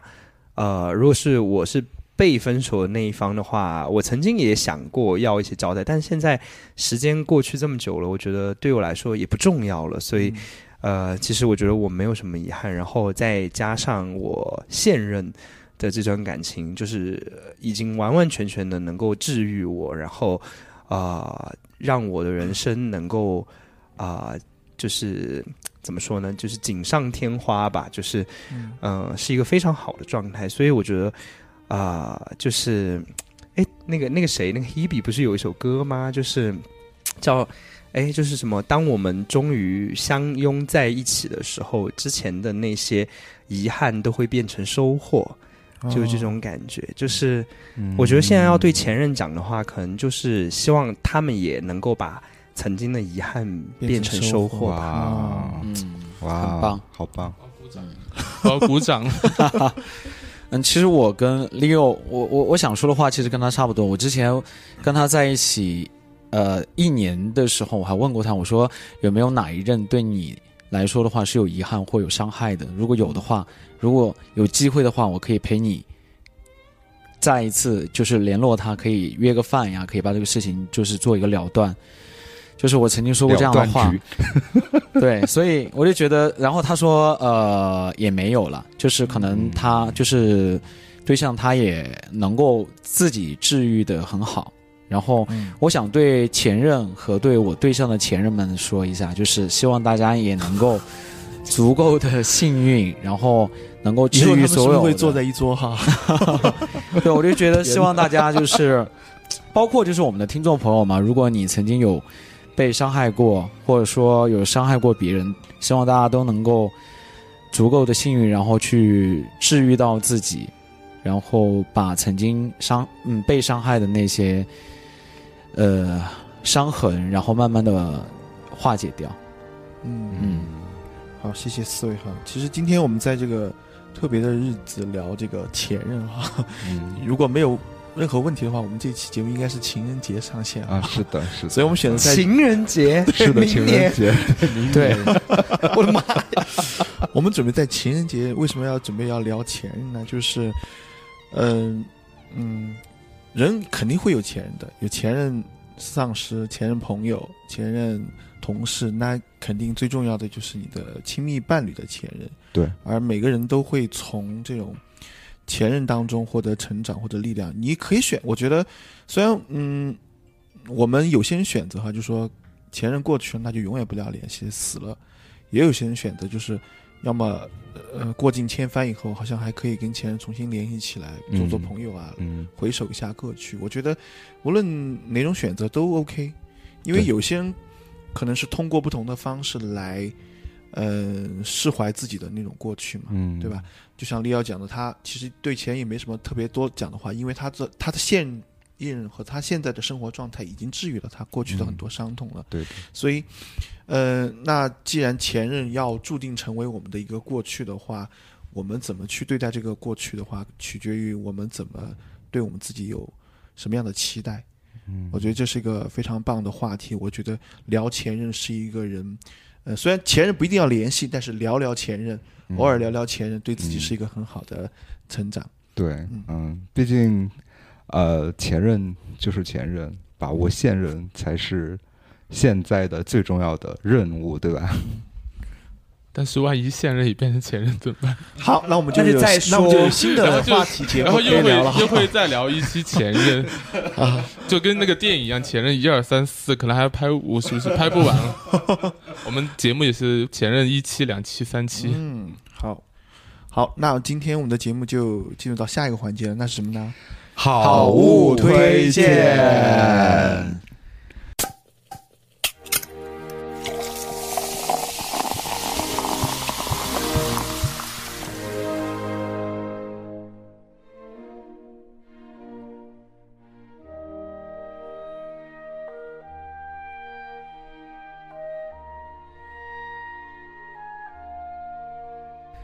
好的，那现在谁先来推荐啊？我知道是我们应该是有呃有人要推荐一些有异域风情的东西是吧？哦，OK，六开始，呃，好，那我先开始好了。我我觉得就是我本来只准备了就是呃一个异域风情的一个推荐，但是因为刚刚就是聊播客聊的实在太嗨了，然后就是那个灵光乍现，突然想到这首歌，我觉得我先呃就是刚刚我不是提到了 Hebe 的那首歌嘛，哦然后就是啊它是一首的那个黑笔，呃，对 Hebe 的那首歌，然后它呃是一首很老的歌，叫嗯。My Love，、然后 My Love 呃我不确定是不是所有人都听过，但我觉得我还是很想要在这里推荐大家去听这首歌。嗯。它其实讲到了就是呃关于我觉得跟我们今天这个主题好契合哦、然后。呃，在我刚刚最后讲到，它其实有两句歌词，它的歌词是这么写的：当我们终于紧紧相拥，所有苦难都会甜美结果，我们就耐心漂流，爱会来的在对的时候。哇哦，对，我觉得其实就是我们刚刚想表达的东西。好，然后言归正传，就是好的，那个呃，因为我上周才跟我的姐妹一起去泰国玩了一大圈，然后呃，其实之前去过很多次泰国，然后呃，也都走一些通讯录的行程，其实也蛮糜烂的，但 但糜烂，就是。整个混迹酒吧什么的就很糜烂，但是这一次呢，就是有一个 surprise，就是因为呃，我们有一个姐妹，就是她正好在我们泰国之旅的时候，呃，有过生日，然后所以的话，呃，我们去参加了一个就是曼谷和湄湄南河的一个游轮，然后这个游轮呢，其实你是可以在飞猪上预定到的，你随便一搜曼谷的游轮，然后就可以搜到，然后但它有很多种选择，然后我们呢，可能因为就是生日之神的守护，所以不就是不小心就选到了一个性价比最高的一个游轮气很。好。对，然后你搜的时候，可它可能会出现一些什么呃奇奇怪怪，而且也不叫奇奇怪，就是有五花八门的选择。但是啊、我推荐给大家我们的这一个呃游轮，它叫大珍珠，叫 Grand Pearl。对，然后它其实还有另外一个叫 Wonderful Pearl 的，叫璀璨珍珠。然后你一定不要选那个璀璨珍珠，一定要选大珍珠。为什么呢？因为大珍珠的性价比最高，然后它就是呃两百零，我我们当时订的是两百零八块钱一个人，然后它包含两个半小时的湄南河就是夜游，然后它会、呃。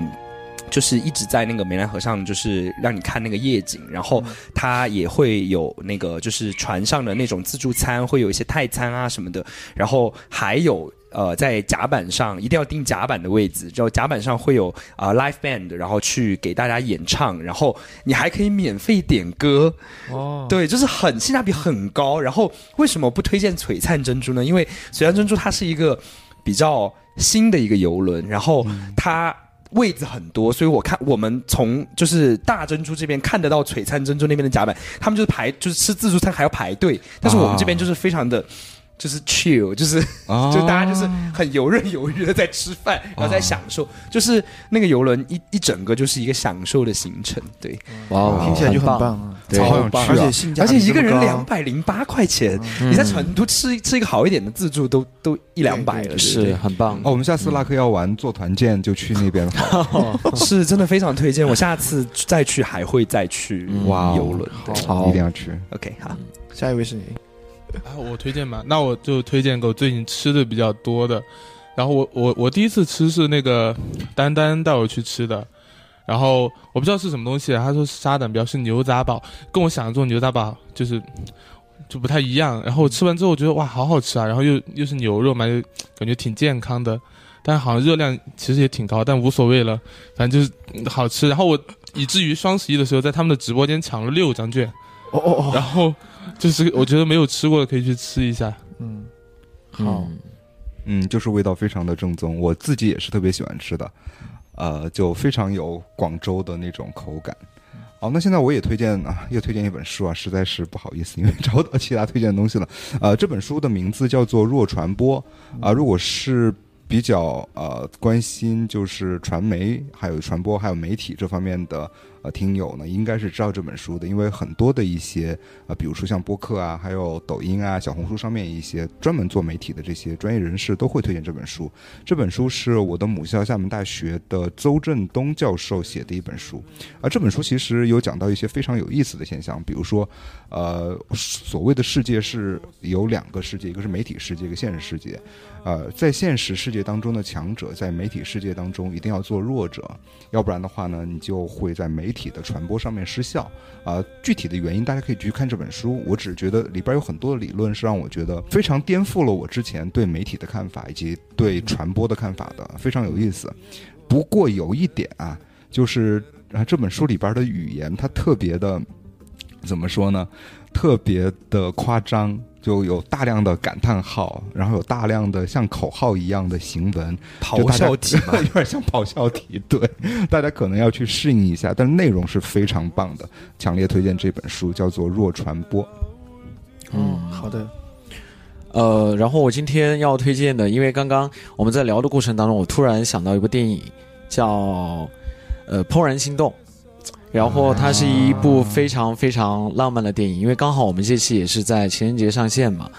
嗯，我觉得这部电影的话，不光是讲爱情，它也讲了就是我们重新思考友谊，然后还有一些成长的一些故事。然后电影当中的女主她是一个非常勇敢，然后又独立的一个呃女生。然后我想要告诉大家的就是，呃，就是在我们追求爱情的过程当中，真的要勇敢一点。然后，呃，电影当中有一段话，我觉得特别美好，然后想分享给大家，就是有人住高楼，有人在深沟，有人光万丈，有人一身锈，世人万千种，浮云莫去求，斯人若彩虹，遇上方知有。然后也祝福大家能够在未来某一天能够遇到自己的真命天子。啊，好棒，好棒！对哦，谢谢。呃，如果你遇到了自己的真命天子，可以去我推荐的这家 饭饭店吃个饭。我推荐的这家呃小食店呢，叫做邦南普泰国传粉哈，也是我和朋友们最近发现的一家非常好吃、性价比也很高的一家做泰国船粉的料理。对，我知道 Leo 好像就去了好几次，是不是？呃，一一次，但是我们是就是去泰国之前，然后去先预习了一下 泰式料理，怎么样？做的还还好吗？嗯，还不错，很棒。呃，这家这家船粉店呢，其实在东门大桥附近哈，也比较靠近市中心，而且在那个位置当中能够做到性价比如此之高，而且环境各方面都很好，我觉得也可以推荐大家去试一试哈。真的，想试一试东南亚料理的朋友的话，可以去尝试一下。嗯，好那我们今天的节目就差不多了吧？对，聊了很多了，聊了很多钱。哈，对，是希望能够不会影响到我们现任的关系。希望希望我们这个节目在情人节那天有一些良好的表现哈。嗯，是了，是了，嗯，那么好吧，好我们这期啦就再，见喽那就是今天的 Luck 药丸，嗯大家记住给我们留言、评论、点赞、分享。嗯，哦还有转转发，对。行，好好吧那谢谢大家下次再见喽谢谢大家下次再见拜。拜拜